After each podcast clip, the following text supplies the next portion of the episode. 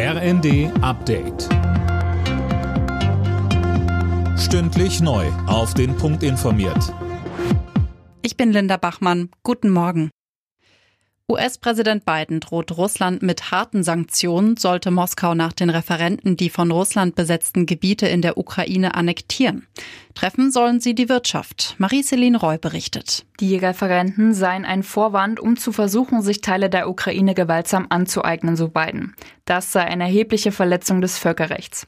Wegen des Ukraine-Krieges hat außerdem EU-Ratspräsident Michel gefordert, Russland aus dem UN-Sicherheitsrat auszuschließen. Das sagte er vor der UN-Generalversammlung in New York.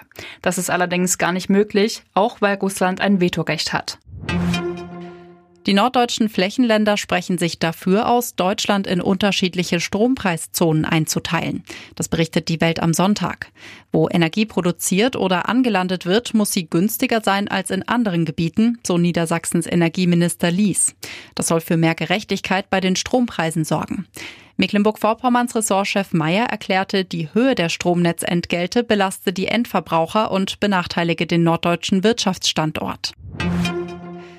Der Gesetzentwurf zur Wohngeldreform steht und demnach soll sich das Wohngeld im Schnitt verdoppeln. 2023 sollen die berechtigten Haushalte dann im Schnitt 370 Euro pro Monat bekommen. Aktuell sind es 180.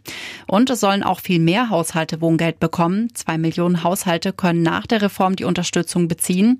Das sind etwa dreimal so viele wie jetzt. Die Regelung soll zum Jahreswechsel in Kraft treten. In der Nations League hat die deutsche Fußballnationalmannschaft mit 0 zu 1 gegen Ungarn verloren.